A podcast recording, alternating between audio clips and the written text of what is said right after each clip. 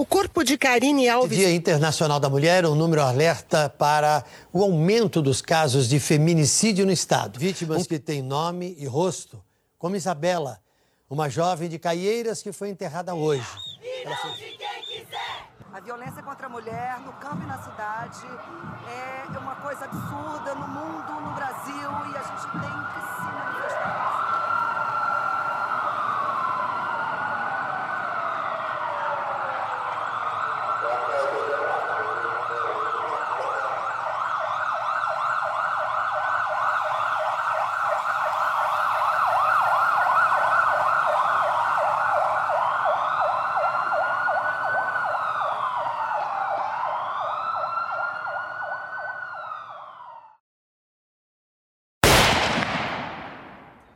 Hoje, no Dia Internacional da Luta da Mulher por Igualdade, nós viemos conversar, depois desse longo hiato do podcast, sobre um assunto muito importante. Mas primeiro, a gente vai rodar a vinheta. Materniteta! Este é o Maternitretas, seu podcast quinzenal ou com a frequência que der para batermos aquele papo legal sobre maternidade nenhuma a menos. É o que queremos e desejamos para as mulheres, mas está cada vez mais difícil lutar contra essa dura realidade que é a violência contra a mulher. A palavra feminicídio entrou sorrateira em nossas conversas cotidianas. O medo paira no ar. Qual o nosso papel enquanto mulheres, mães e educadoras em auxiliar para que as próximas gerações vivenciem relações diferentes entre homens e mulheres? Treteira de boas, eu sou a Flávia, mãe do Rafael. Então, a Ana, para quem ainda não conhece, ela é jornalista, socióloga, ela é palestrante, ela é feminista, a gente é super fã dela por aqui. Muito. A gente chama o Pianges para conversar, mas para falar sobre ela. Sobre a... Ela não ouviu ainda, mas tudo é, bem, né? A gente entende. e aí a gente veio para conversar sobre violência contra a mulher. Então, é uma treta meio tensa, né? Então, é, a gente tem aqui um, uns números de sobre né, violência contra a mulher do Brasil. Então, tem um, um estupro a cada 11 minutos, né, uma mulher assassinada a cada duas horas, 503 mulheres vítimas de agressão a cada hora e cinco espancamentos a cada dois minutos. Caramba! Eu vejo muito assim, tu abre um portal de notícias e sempre tem uma notícia bizarra. Sempre uma, um corpo encontrado carbonizado. Esses dias uma mulher, é, uma mulher com o braço decepado em Teutônia. Em Curitiba tem é, sempre crimes horríveis, muito feminicídio na região metropolitana. E às vezes você pega assim, as cinco mais lidas são cinco casos de feminicídio e violência contra a mulher. É... Que Brasil é esse, né, gente? É, e aí entra uma coisa, né, que é o seguinte: será que aumentou ou será que aumentou a denúncia, a exposição disso, né? Esses dias eu conheci uma juíza de vara de família em Campo Grande. E Campo Grande é a, a capital com o maior número de violência contra a mulher. Mas ela falou que isso não é não chega a ser preocupante que esse número tão alto significa que está havendo menos subnotificação. Porque ainda tem essa cultura né, da mulher não denunciar. Às vezes as pessoas me perguntam: ah, mas o que, que eu faço? Se eu denunciar, eu corro risco de morte. Bom, se você não denunciar também. Mas se você denunciar, de repente você tem risco de vida, né? De é. continuar viva. É, a gente, a gente queria conversar aqui é, sobre como é, preparar os nossos filhos, tanto homens quanto mulheres, para ver esse, essa violência contra a mulher de uma maneira diferente para que isso seja extinto ou diminuído. Então, que tipo de ações que a gente precisa fazer nessa educação para que essa nova geração venha com uma visão melhor sobre a violência da mulher? O que que você faz Ana, na sua casa com as suas meninas para dar uma visão melhor dela de, para elas quanto a isso, sabe? De identificar um abuso, de se posicionar frente a um abuso? O que, que você acha que você faz? Em termos teóricos e retóricos, existem diferentes ah, abordagens para meninas e para meninos, né? Porque a gente tem que considerar que a maioria absoluta dos casos de violência são de homens agredindo mulheres. Então, podemos sim generalizar e considerar que as mulheres têm que se proteger para não serem vítimas e que os homens têm que entender que eles não podem subjugar uma mulher, que uma mulher é uma pessoa, não é um objeto, né? Existe é, culturalmente, as mulheres, muitas mulheres são criadas para servir um homem, para cuidar de um homem, para cuidar dos filhos, para obedecer um homem. E o homem cresce achando que, se ele tiver uma mulher, essa mulher tem que servi-lo em todos os sentidos. E que, se ela não servir ou não obedecer, ela pode ser punida. Enquanto a gente não desconstruir isso, é, a violência ela pode diminuir mas ela não vai acabar porque não é o álcool, por exemplo, não é o alcoolismo, não são as drogas, não é o desemprego que causa violência contra a mulher, né? né? É, essas, esses problemas, vamos colocar assim, eles podem agravar. Se um homem já é violento, ele já acha para ele é natural bater numa mulher, não é errado, e ele estiver eh, se ele for um alcoólatra, ou se ele estiver drogado, ou se ele estiver com problemas financeiros, ele pode ficar mais furioso, mais violento. Mas a ideia de que um homem pode bater numa mulher é isso que a gente tem que combater. Mas tudo isso, como eu falei, isso é discurso, isso é retórica, isso é, é teoria, isso é o que a gente tem que falar. Mas, assim, na prática, eu entendo que a violência de gênero ela começa na pia.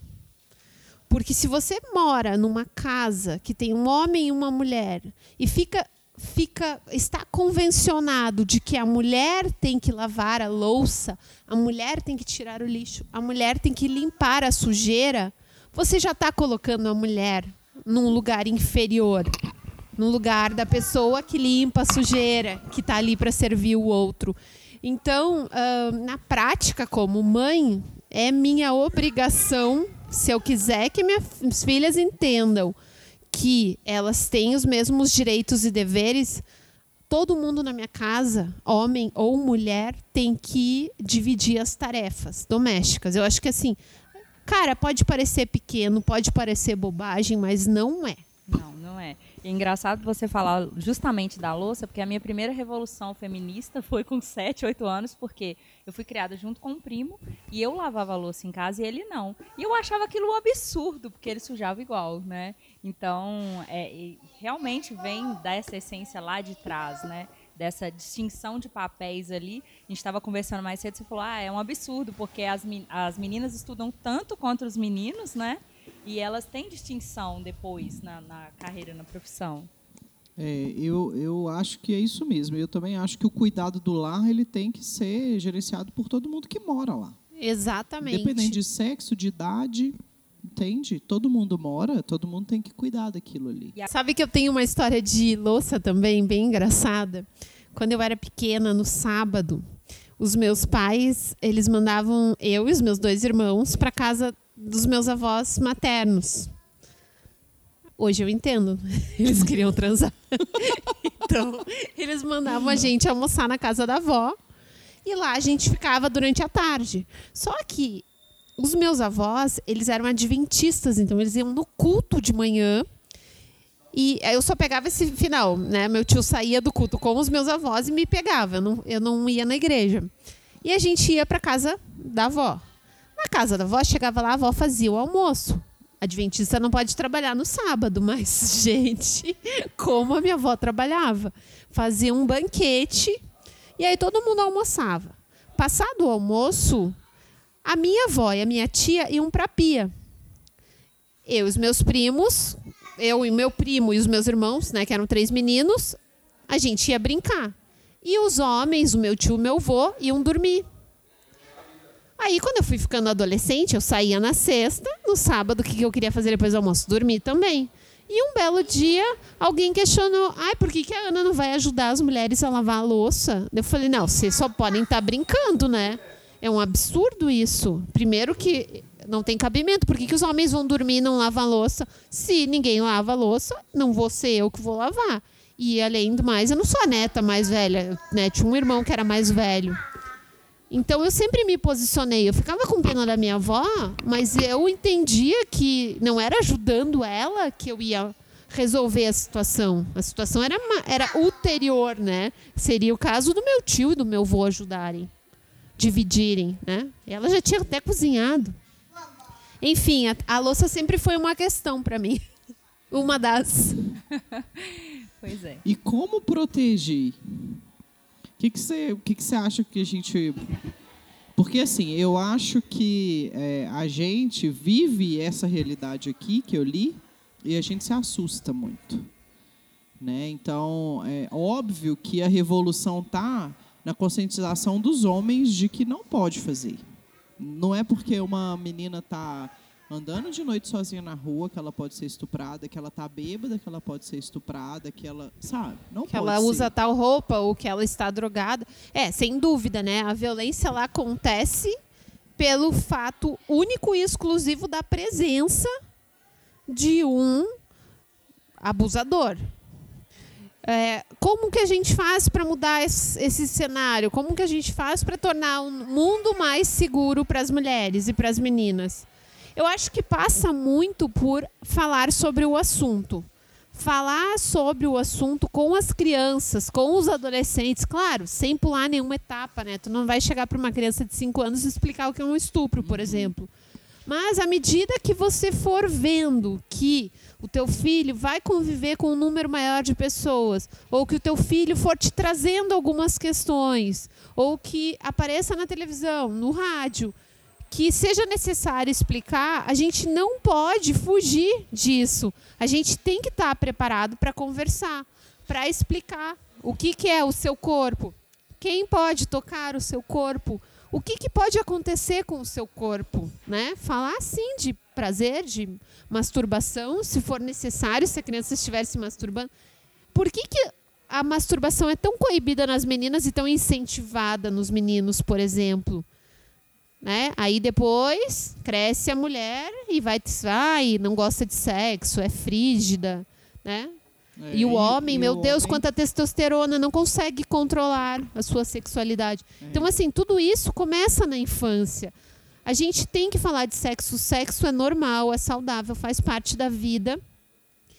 E muitos estudos mostram, inclusive, que meninas começam, meninas que se masturbam começam a vida sexual mais tarde.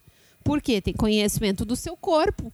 Não é o primeiro cara que vai beijar e que vai passar a mão, que ela vai sentir tesão, que é um negócio que ela nem sabia que existia, uhum. que ela vai até o fim numa relação. Uma menina que conhece o seu corpo, sabe como ele funciona, ela entende as consequências, ela inclusive vai poder avaliar, né, as melhores situações que ela for vivendo com os meninos para um dia ter uma relação sexual consciente do que está fazendo. E para os meninos, porque a gente tem menino em casa, né? A Flávia tem menino. E eu, assim, eu quando eu queria ter filho, eu queria sempre quis ter uma menina, que eu achava que o diferencial era criar uma menina num ambiente machista, mas na verdade é criar um menino, porque o menino ele tem abono dentro do machismo. Então, você criar ele para combater uma coisa que é benéfica para ele, entre aspas, é muito mais difícil do que você. Né? Sim. Todo mundo já fala para ele que ele é o bambambam bam, bam, porque ele é homem, né? Sim. É, eu ensinar esse respeito, né? Eu não tenho filho menino, né? Mas eu convivo com meninos e noto que muitos pais projetam a sua insegurança e pais, eu estou falando de pais homens, projetam a sua própria insegurança com relação à sua própria sexualidade no filho. Sim. Meu filho vai ser pegador, meu filho de repente não vai ser domado como eu fui. Né? A gente ouve essas falas. E então tem esse aspecto que é muito negativo e que muitas vezes a mãe identifica. Eu acho que a gente, como mulher e ser pensante e falante, a gente tem que criticar, a gente tem que reclamar, porque quando tudo der errado, a culpa não vai ser do pai, não. A culpa vai ser nossa. A culpa Sim. sempre é da mãe. Então a gente tem que lutar pelas coisas que a gente acredita. Quem é mãe de menina não quer que o filho saia por aí sacaneando um monte de mulher, não quer que o filho seja um estuprador em potencial. Né? Então, é, cabe à mãe explicar esse lugar do privilégio para os meninos. Eu imagino que é difícil, mas enfim, eu explico outros tipos de privilégios para as minhas filhas. É difícil mesmo, né? Quando tu tem o privilégio, como se alguém chegar para ti, a gente tem o privilégio de ir e vir. As mulheres, muitas mulheres, como no Irã, não tem mais esse privilégio que já tiveram. Então, assim, a gente quando a gente vê outra mulher que não pode andar desacompanhada na rua, a gente pensa, caramba, nunca tinha me dado conta disso. Uhum. Né? Então, assim. É, a gente não sabe que isso é um privilégio, na verdade. Exatamente, porque para nós é normal. Então, para os meninos, é, várias situações são normais. E a gente tem que mostrar para eles isso. Mas o que me preocupa é que, com meninas tão uh, conscientes dos seus direitos e deveres, conscientes da situação, dos perigos da sociedade, criamos uma lacuna para estas meninas conscientes se relacionarem com meninos que ainda têm um pensamento antigo. Um menino que vai chegar e vai falar, ó, oh, ah, eu quero uma mulher para limpar a casa para mim, para criar meus filhos cara, obrigada, este trabalho não remunerado, eu acho que nenhuma menina quer, entendeu? Pois é, mas você não acha que isso não é suficiente? Porque eu acho que isso tem muito a ver com o aumento da taxa.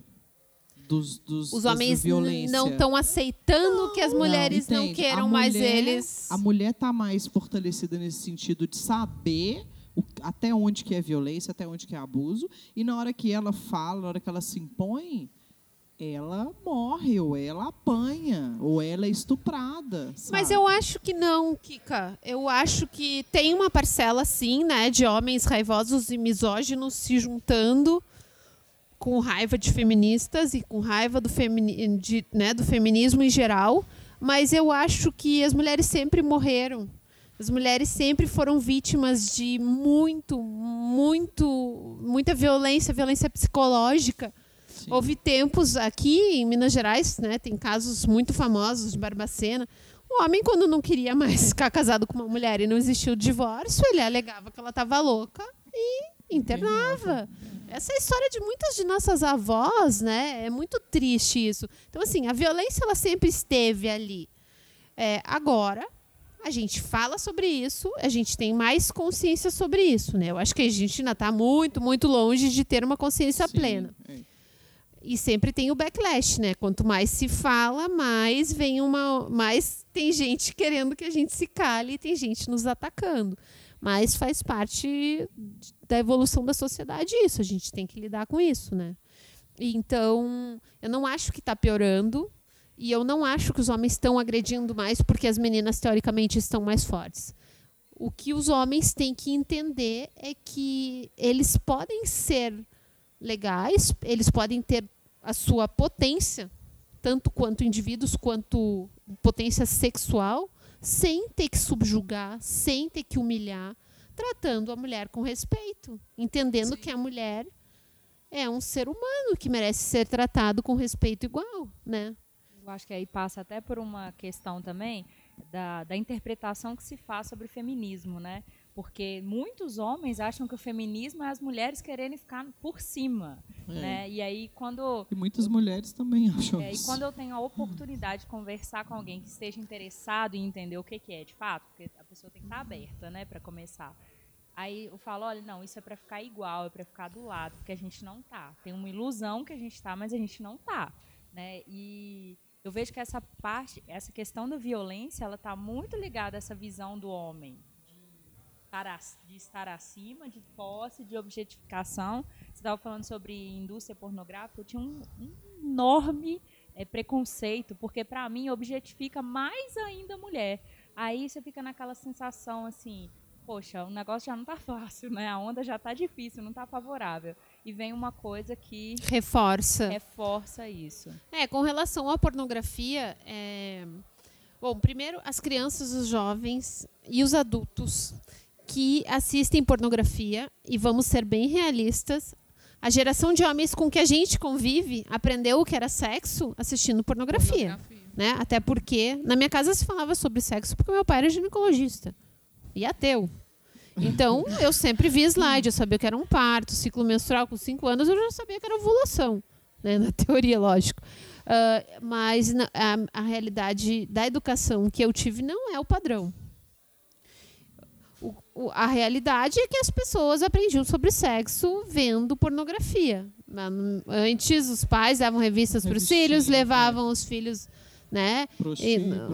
Para transar com prostitutas e tudo mais, o que é uma agressão muito grande.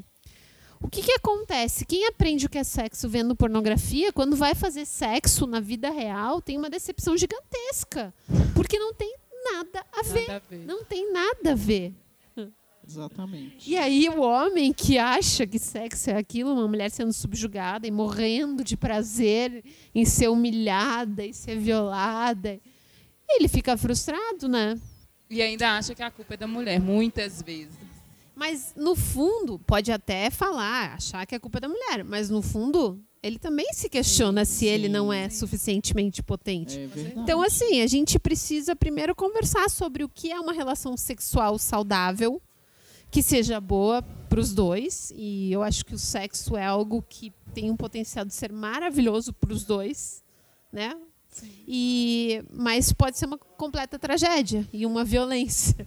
Então, a gente precisa conversar sobre isso e os homens, se eles estivessem mais seguros dentro de um papel que não é o do machão comedor, né? O em inglês tem uma palavra que é o humanizer, né, que é tipo, o, eu não sei traduzir, é o, é um cara misógino mesmo, né, que trata a mulher que nem lixo. Por que, que um homem tem que se sentir esse cara para se sentir mais macho, mais potente. Não é por aí, né? Então, eu acho que se a gente criar meninos que entendam o que, que é o sexo, o que, que o sexo pode trazer para ele, o que, que o sexo pode trazer para a parceira dele e para um relacionamento, a chance de a gente ter um filho, né? Eu falo assim, eu não vou, eu já fiz laqueadura, não vou mais ter filhos naturais, mas penso em adotar daqui um tempo e adotaria meninos, sim é, a chance de a gente ter um filho que consiga se relacionar com uma menina passa muito por essa educação sexual, de entender que sexo é algo natural, prazeroso e que depende do respeito entre as pessoas que estão praticando. É, e, e o menino também, eu acho que tem um tem uma separação muito grande entre a visão do sexo para a mulher e a visão do sexo para o homem, né? É, o que é atrativo para a mulher, o que é atrativo para o homem. E, e, eu acho que se não tiver esse tipo de diálogo, esse tipo de conversa, a gente não consegue ter um consenso de prazer para os dois. Eu acho que o desejo ele é muito socialmente construído, né? Então, assim, por exemplo, se você não sabe das possibilidades de prazer, se você não sabe nem o que é uma zona erógena, por exemplo, né? Você, se você foi criado ou se você só, só, imagina o sexo como sendo o sexo tal como é necessário para a reprodução, então a tua gama sexual vai ser muito limitada. Agora, se você pensa sobre sexo, você, se você se permite se você, é, você não acha que o sexo é só o coito, né? Se, a, se você, homem, entende a importância das preliminares. Esses dias eu ouvi um negócio muito engraçado numa palestra que eu fui. A mulher, a palestrante falou assim: é tão engraçado, né? Às vezes você sai com um gatinho e daí rolam uns amassos muito fortes e a gente. Você sente tanto tesão como se você. Né, uma coisa quase adolescente, assim, de você. De um negócio proibido, desconhecido. E aí, na hora H, não, né, não, não rola nada. E às vezes o homem fala assim: ah, que pena, né, que a gente nem transou. Porque pro homem, se não tem a penetração, Pois é. Não, é zero, entendeu? Não, não valeu E às nada. vezes pra gente, Foi melhor do que o ato em si, né? ah, né, um lance pode ter sido maravilhoso, não teve penetração e a gente não tá nem aí. Mas é, é isso, é a sociedade falocêntrica, né? Tudo gira em torno do pau. Então, assim, se não teve o pau é numa ótimo. buceta, Adorei. não teve sexo. Verdade. Né? E o homem que não faz isso, ele é menos homem. É, E ele é menos potente na sociedade falocêntrica. sim. É isso que a gente precisa desconstruir. E aí tem um negócio também que aí vem bem na, na questão do estupro, né? Que acham que, que o estupro está muito relacionado ao pau, vamos falar assim, já que a gente já usou, né? E aí vem a, uns e outros falando de castração química e tudo mais. E, e eu acho que isso não, é solução de forma alguma. Mas o que, que você pensa? Bom, se estupro acontecesse de fato, só porque um homem é capaz de ter uma ereção, eu acho que teríamos até mais estupros por aí. Né? E, assim, lugares onde existe a castração química mostram casos muito bizarros de estupros com cabo de vassoura, né? outros tipos de violências aqui que nem acho que é bem desagradável até a gente falar sobre isso. O fato é que, ao contrário do que defendem algumas pessoas, né, não é o pau que decide nada, é a cabeça da pessoa. E são é, é, o que a pessoa entende como certo e errado. Então, um homem que entende como certo forçar a barra, não é porque o seu pau decidiu forçar a barra, é porque a cabeça dele Pau é decidiu quase a terceira pessoa. né? é, então, né? Tem uns que dão até um nome. Como se É, fosse tem um nome, indivíduo à Todos parte. têm, né? E- Adoram falar. de- Então, ah, é óbvio que a castração química, ela. Imagina o- um estuprador como um cara que já é perturbado, que já não consegue ter empatia, já não consegue perceber o mal que está causando para uma mulher. Aí ainda tu vai tirar algo que faz parte da natureza dele, que é tão importante para tantos para os homens. Você vai deixar esse indivíduo que já é aleijado nos seus valores morais, né, na sua civilidade da sociedade, ainda mais ah, com mais essa lacuna, você vai estar criando um indivíduo mais raivoso ainda, capaz de atrocidades, inclusive sexuais. Não resolve nada, na minha opinião. Com certeza. A gente fica até besta, né? A gente tem vontade de matar algumas Um pessoas? que. Lógico é, que é tem. isso, isso que eu queria entrar. Como, como tratar um abusador? Porque o abusador, ele tá do nosso lado. Ele não é o louco, é o louco, mas não é só o louco tarado que fica escondido atrás do poste numa rua escura de noite. Ele é o pai, ele é o tio, ele é o irmão, O professor, o professor, o jardineiro, cara, o chefe. o primo, sabe? Exatamente. O marido. O marido. O marido. Sim. É, como tratar? O homem tem Assim, que. tratar que eu falo não é tipo levar para o hospital, não. É, é como conviver, como. Você como... vai matar? Você não vai matar. Muitas vezes as mulheres não querem nem que esse abusador, que muitas vezes abusa dos seus próprios filhos, seja preso. Porque como vai ficar? É o pai dos filhos, é o provedor, é sei lá, que diabos, é o pastor. É, então, o que acontece? Os homens têm que entender, todos os homens têm que entender que não é não e que eles não podem abusar. E que não existe a diferença entre o cara que ataca no escuro, no beco escuro, uma estranha, no cara que força a barra com uma pessoa conhecida. Exatamente. É, a violência é igual. Aliás, o conhecido é pior, porque É está traindo a confiança na Exatamente. relação. Então, como tratar isso? Eu acho que existem grupos de ajuda de homens, sabe? Tipo, AA. Então, assim, homens que vão conversar entre si e vão relatar suas experiências. E, às vezes, um homem que se sente injustiçado por ter sido acusado por uma menor que o seduziu e depois o acusou, por exemplo, né, caso super comum, ah, ouvindo a história do outro, eventualmente ele vai identificar onde ele errou. Os homens precisam conversar sobre isso, as mulheres precisam estar cientes sobre isso para conversar com os homens também. Mas, assim, enquanto uma mulher for vista como uma coisa, é bem difícil um homem identificar que está sendo violento, porque uma coisa, uma, uma, coisa pode ser trocada ali, né? Ah, essa daí não serve mais, vou pegar outra. Uma coisa pode ser jogada, pode ser agredida. Não, não vale, uma mulher não vale a mesma coisa que um homem, entendeu? O cara que, por exemplo, ele tem uma empresa, ele paga salários diferentes para homens e para mulheres.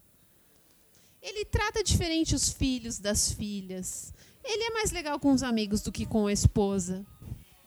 Vai esperar desse cara? Entendeu? E eu nem tô culpando ele, porque muitas vezes ele foi educado para ser esse cara. Ele tem um monte de reforço da sociedade, seja esse babaca. A gente tem que reclamar, a gente tem que brigar, porque a gente que está sendo vítima. É, e, a dor, é, e, a dor tá nas na gente. pequenas coisas, né? É o que você falou, começa nas pequenas é na louça, lá na pia, né? É, no... é no salário diferente. Sim. É no não, é no se, no se recusar de cuidar do filho, né? É no tratar o filho melhor do que a filha. É, né? O triste é que todas nós, em algum momento na vida, sofremos algum tipo dessas de violência, que seja a diferença do salário, que seja precisar lavar a louça enquanto o outro não lava. No trânsito, né? você quer pior. Se você, sei lá, esquece de dar certo, tinha que ser mulher. É, vai é. dirigir o fogão. Vai dirigir. E é muito curioso, né? Sabe? né? Essa do trânsito eu reclamo há, sei lá, uns 15 anos. Desde o dia que eu vi o dado que mulheres batem menos, causam menos Muito acidente. menos. Cara, e direto, tu vê umas pessoas fazendo umas barbeiragens horríveis no trânsito e tu olha e são homens. São né? homens. Então a gente tem que reclamar sim, a gente não pode aceitar, porque se a gente não fala nada, as coisas não mudam é tudo tá tudo tão naturalizado que parece que ah beleza mas sempre foi assim. É. cara não fala essa frase perto de mim eu fico muito braba. A treta.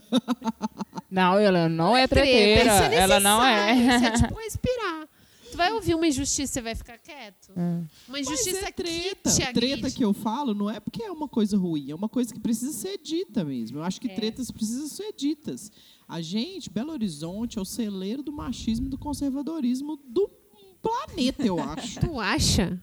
Nossa, Ana, não tem condições isso aqui. Eu morei sabe? no Rio Grande é do Sul. estruturado aqui. É, Lá é uma competição. É bem complicado. Na verdade, assim, agora que eu voltei para o Paraná e analisando discursos, práticas e números de violência, eu percebo que no Rio Grande do Sul o machismo é mais folclórico. Porque é um povo aguerrido, né, que os homens foram para a guerra e quando eles voltaram, as mulheres ficaram em casa tocando tudo. Então são mulheres como a gente fala lá, faca na bota. Aquela mulher que quando o homem foi para a guerra, deu conta de tudo. Aí volta o cara da guerra e ele tem que recuperar o seu papel. Então ele é idolatrado, ele tem mil licenças para sair, para atrair, para tudo. E é a mulher que toca tudo sozinha. Então são mulheres fortes, cornas, e homens que ficam numa situação muito confortável. Esse, esse é o assim é, é um pensamento que permeia muitas gerações e que obviamente está sendo desconstruído. Mas as mulheres são muito fortes, então elas não são tão vítimas assim, né? Elas não são respeitadas, mas elas não são tão vítimas assim. Agora, por exemplo, no Paraná, que não é um povo aguerrido, existe é um machismo mais velado, mas existe um ódio muito grande às mulheres. Eu acho que talvez eu esteja errada, mas assim, por exemplo, a gente é um país católico, né? Qual a imagem da mulher na Igreja Católica?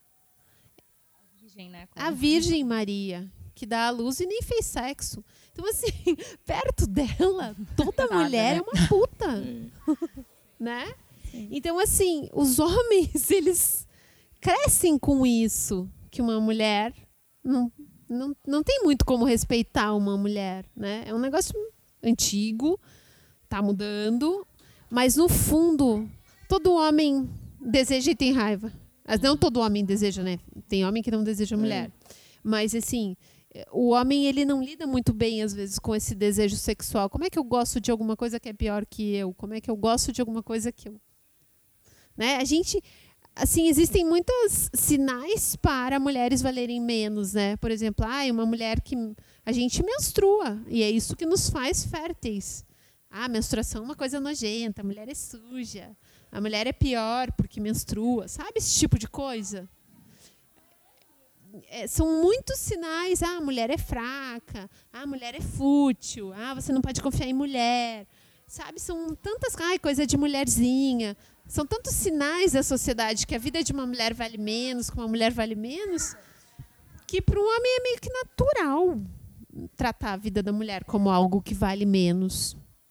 É, e tem uma coisa também que é, culturalmente nós mesmas somos criadas, né, ou é, temos sido criadas para nos vermos como menores também, né? Que seja é, com relação a, a, a, algum outro algum outro homem que foi criado junto com você, seja em relação ao seu trabalho, às suas coisas. E entre nós é, é, é dito e é, e é Reforçado. que a gente não seja aliada, que a gente esteja sempre apartada ali, que aquela mulher ela é sua rival, ela vai roubar o seu marido, ela vai fazer isso.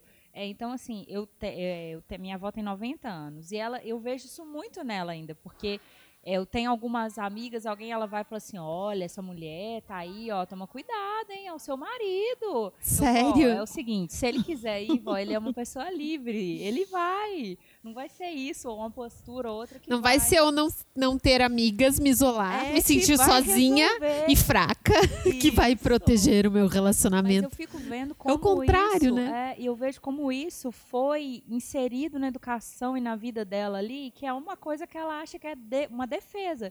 E aí eu parei para ver que ela não teve amiga nenhuma. As amigas dela sempre foram primas ou, ou alguém da família próximo, né? Que tristeza, né? A gente nossa, ainda mais sua avó com 70 mil filhos, né? Vocês já leram aquele livro Arte da Guerra? Já. Sun Tzu. Tem uma estratégia de guerra que é tu enfraquecer o inimigo fazendo com que ele não faça alianças. Imagina que cômodo para o patriarcado, mulheres todas elas brigando entre si, todas elas vulneráveis. Porque uma mulher, quando tem uma amiga, quando troca, quando ela está bem, a gente, com uma rede de apoio, a gente que é mãe, a gente é muito mais forte, a gente é Nossa, é muito totalmente. menos enganável, né? ludibriável. A gente é muito menos. Uh, a gente vai se humilhar menos. Porque se você. Se uma coisa acontece, se você sente uma coisa e você vai falar para um homem, ele vai falar: ai, você é louca, você é fraca, ai, você é incapaz. Mas se todas as suas todas as mulheres à sua volta também compactuam naquele sentimento, você entende que aquilo é normal e você vai argumentar e você vai se colocar numa relação de uma forma totalmente diferente, né? Então, assim, para os homens, eu acho que era muito cômodo isso, que as mulheres competissem entre si. Ainda é, né? Porque a gente ainda, ainda compete muito, eu acho. Eu tenho uma filha de 13 anos que ela briga com as colegas todos os dias. Ela troca de turminha todos os dias. Ela tá minha de sempre faz isso. disputando e eu acho isso muito chato. E na minha casa tem uma lei. É proibido falar mal de qualquer pessoa. Porque falar mal, cara, eu acho que eu já fui essas pessoas que ficavam falando mal dos outros. É viciante. E você pode perder uma tarde, você pode perder milhares de tardes da tua vida falando mal de uma pessoa que nem lembra que você existe. A pessoa tá lá correndo atrás da vida dela, fazendo você as coisas dela. Nada fazendo isso. Ela nem sabe que você tá lá e você tá lá, você só se deprimindo, não fazendo nada do que você tem que fazer, se sentindo a pior das pessoas falando mal de alguém que não tá nem aí para você. Então assim, é nesse sentido que eu proíbo lá em casa, porque eu penso que é uma prática e que vicia. E a gente tem que é, lutar pelo, pela abstinência, já nas, nas crianças. É verdade. É uma boa, uma boa linha, né? Para é. poder seguir. E a gente teve um caso no Paraná, inclusive, né, recente, da aquela advogada Tatiane, Tatiane que foi. É... Nossa, gente, só a lembrança, porque eu acabei vendo aquela a reportagem, no, acho que foi no Fantástico, no, é, no Jornal Nacional, e foi uma coisa. Né? horrorosa. Você vê ela chegando, ela sendo agredida, e o cara batendo nela, e vai pro elevador. E aí você já assiste aquilo sabendo o desfecho. E aí a gente ver essas, essas coisas e, e vivenciar e saber que a gente não tem uma, uma política, uma lei que proteja a mulher, que, é, que garanta que aquilo ali vai ser punido é, de uma maneira que talvez seja até de exemplo né, para inibir isso em, em outros caras, é, é de uma tristeza enorme. Né? Eu não sei se você chegou a acompanhar. Eu não coisa. vi as imagens, é, eu me poupo de algumas coisas. E, mas eu acompanhei o caso e eu acompanho casos diários disso. Eu, eu monitoro os casos de violência lá para a Frente Feminista do Paraná. E são histórias que se repetem o tempo todo. né? E assim, é sempre o cidadão de bem, né, que posta declarações para a mulher nas redes sociais, foto de casal apaixonado. A gente, toda vez que eu vejo foto de casal, eu já penso, hum, tá querendo provar alguma coisa. Aí tem. É uma pergunta que eu fico, eu fico me perguntando, até onde que a mulher deixa chegar nesse ponto? Não estou culpando ela. Até porque, né, não tem. Mas até onde ela tem o poder O de não poder- deixar chegar, Não, né? e, e também até onde que ela se fortaleceu para dar um basta nisso, né? Porque ela, mas ela, nesse caso ela já queria sair fora, né, do relacionamento e tal. Muitas vezes a mulher tem vergonha Vergonha de assumir. de que saibam que ela apanha, que ela é agredida. E, e aí ela não conta para ninguém. E ao não contar para ninguém, ninguém sabe e ela fica isolada naquela situação cada vez mais vulnerável. Muitas vezes ela conta, ela denuncia, mas é, não existe um apoio institucional que com certeza vai garantir né, que você vai conseguir sair dessa situação. Muitas, existem muitos fatores que definem. é, eu conheço pessoas que já foram perseguidas e a pessoa entra num grau de pânico que ela não sabe como fugir. E às vezes só tem uma saída, que é pegar, empacotar as coisas e sumir do mapa mesmo. É, eu conheço uma pessoa que ela foi agredida e aí depois ela denunciou, né, fez boletim de ocorrência e tal. A família do agressor falou que ela estava errada de fazer isso, tal. Aí o agressor ficou doente, né, teve um câncer. Ela cuidou dele e a culpa do câncer foi dela ainda. Assim, então, ou seja, tem um ano que ele morreu. É, ela ainda carrega a culpa, assim, né, de que a culpa da doença foi ela, porque ela denunciou uma coisa que, que foi só um, um tapa, um murro, uma coisa assim, não foi nada demais. Só que isso já vinha acontecendo, já tinha acontecido umas três vezes, assim. E olha como que É, ela eu ainda. acho que uma vez já era o bastante, né? Não, sim, a minha mãe se separou na é- uma época do meu pai, hoje até eles estão juntos, mas assim, ela tomou um tapa do meu pai, nunca, aí ela separou na mesma semana, ela já procurou e tal. Só que nesse caso ela ainda vai carregar essa coisa de que a culpa foi dela, né, dele ter tido essa doença. e ela Abraça cuidou ela. dele até o final. Abraça ela e fala assim: você está livre disso. É, mas eu acho que até ela, nesse caso, ela ainda não consegue ver que ela era vítima, sabe? Ainda não consegue ver. Isso é muito doido, assim. Isso vem, Porque eu acho que da criação mulher- mesmo. Muito É que assim, triste, né? quando É a triste. gente. E isso tem muito a ver com você criar uma menina para ser uma princesa, para ser a bonitinha, a linda, Tem perfeita.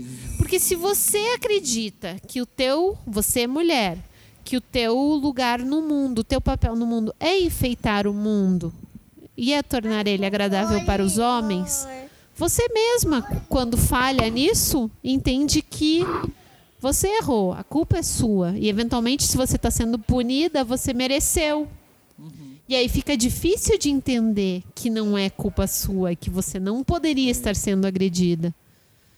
Pois é, e é, e é isso, né, que, que eu acho que é um ponto que a gente pode trazer de melhoria para as novas gerações, né?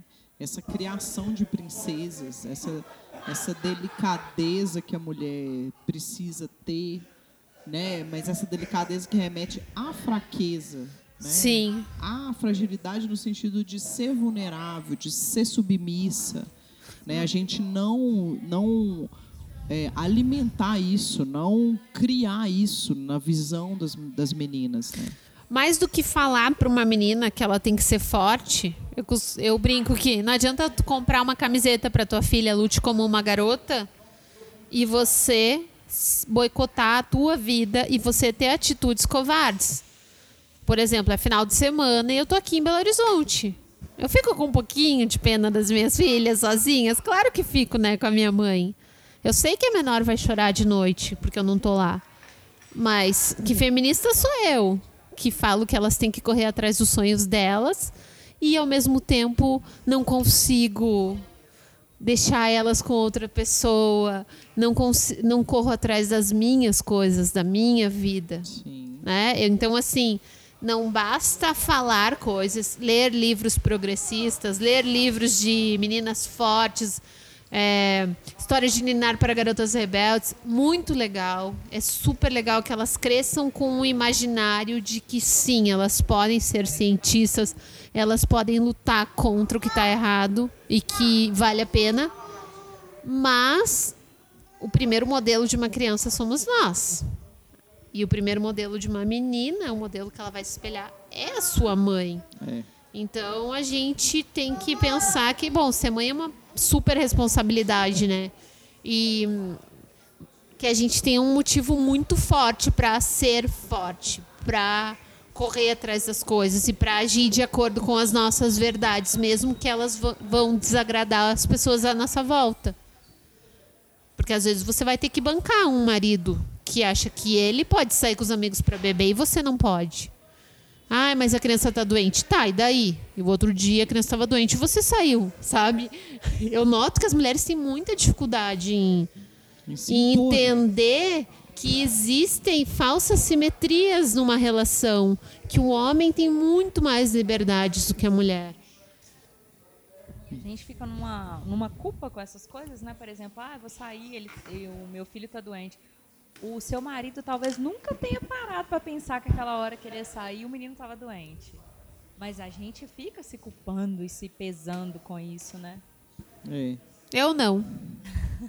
Eu acho que eu faço tanto que eu não tenho nenhum pingo de culpa, porque eu nunca entendi que a maternidade era um sonho meu, era uma missão minha. Eu sempre entendi que ter filhos era uma consequência de uma relação entre duas pessoas e que as duas pessoas eram igualmente responsáveis por tudo.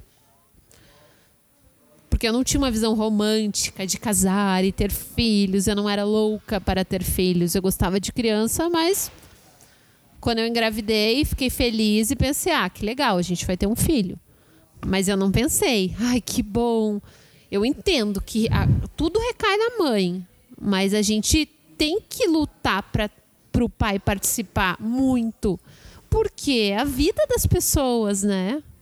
Então eu acho que assim, né, o feminismo, ele ele vai muito na essência do respeito às, a, a, a cada um, as subjetividades. Então, um homem que um homem feminista, ele vai respeitar a mulher que quer parar para cuidar do filho, por entender que isso é importante e não vai tratar ela como uma pessoa incapaz de ganhar seu próprio dinheiro, ele vai respeitar esse momento, ele vai aceitar que de repente a sua esposa ganhe mais do que ele e não vai se sentir menos homem por causa disso.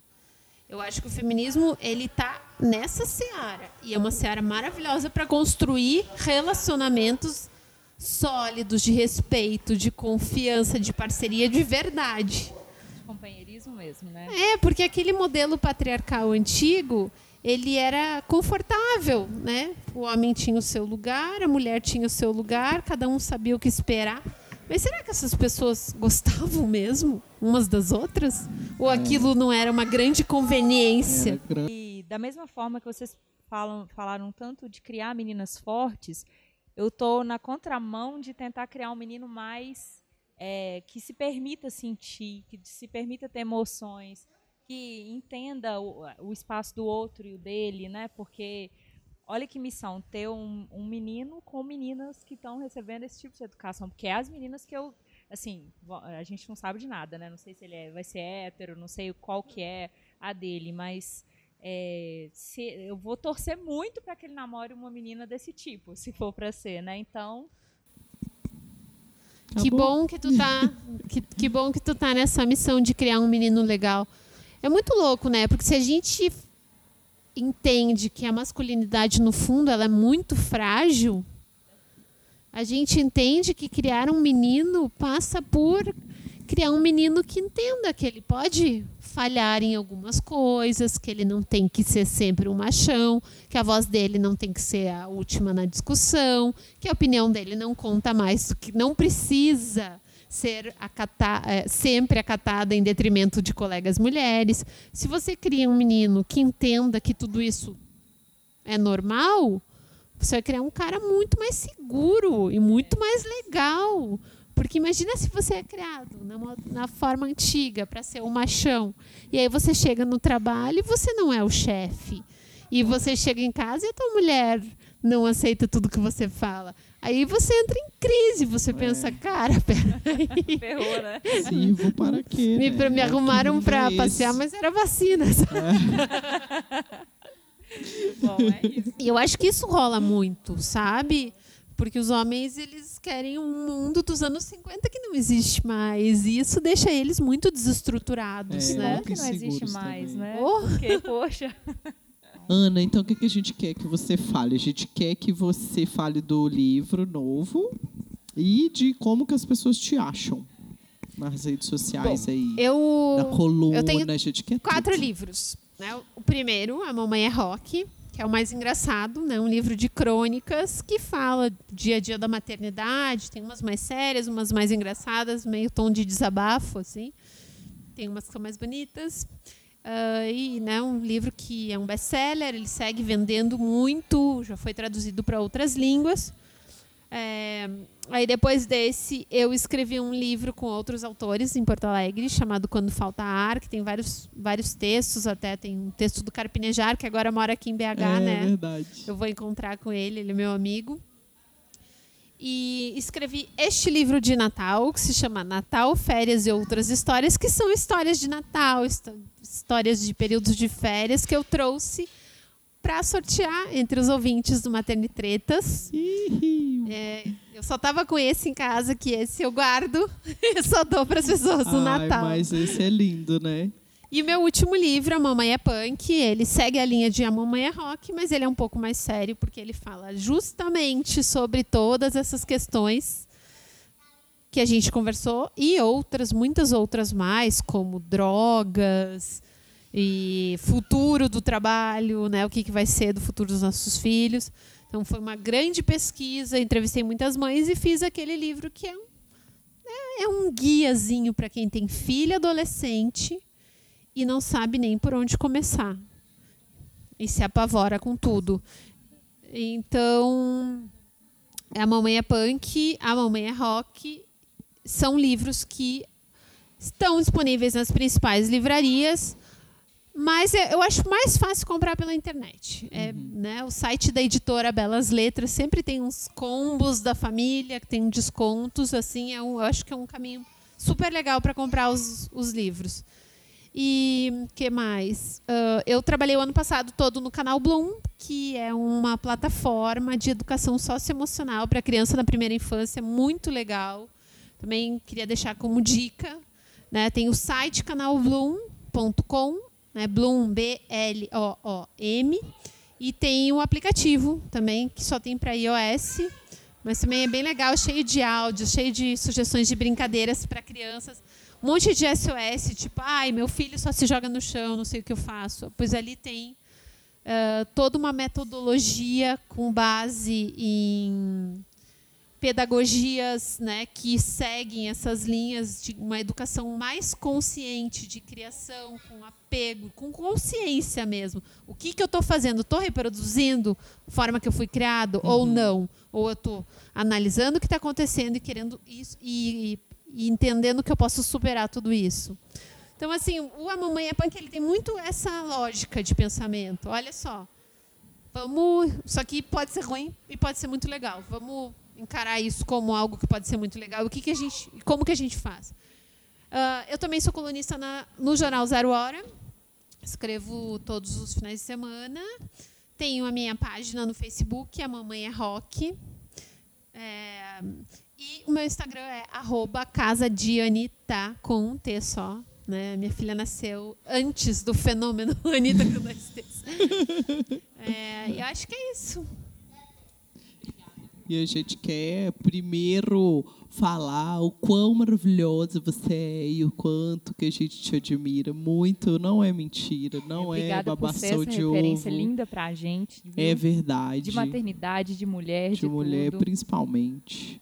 Então a gente quer agradecer de você ter é, se proposto, né? Ficar esse tempo todo com a gente aqui e passar o dia. A gente foi no mercado, gente! Tem falta Ataque de gente de comendo doce de abacaxi. A Ana comeu abacaxi no saco plástico no mercado. O que eu vou fazer? Eu vou gravar um áudio da Kika só me elogiando. Quando eu estiver triste, eu escuto. Gravo, A gente vou manda. gravar e vou te mandar. Porque é tudo verdade. A gente realmente admira muito, mesmo. Obrigada, viu, Ana? Obrigada a vocês, meninas. Obrigadão. Beijão. Então é isso, pessoal. Obrigado para quem escutou até aqui e para quem permaneceu firme e forte aguardando esse ato enorme terminar. A gente pede desculpas. Então, se vocês quiserem seguir a gente, encontrar a gente nas redes sociais, nós somos o arroba maternitretas no Twitter, arroba maternitretas no Instagram também. A gente posta de vez em quando umas coisas legais lá, alguns eventos que as crianças vão e fazemos algumas divulgações. Então, segue a gente lá, vai ser legal. Qualquer coisa, manda um e-mail pra gente. É contato arroba maternitretas.com.br. A gente tem site agora também. Então, fica à vontade. É, a gente agradece muito a Ana Cardoso a disponibilidade de gravar com a gente esse episódio incrível e agradecemos ao universo essa chance sem igual de conversar com essa mulher espetacular. Obrigada e a gente se vê na próxima. Até mais.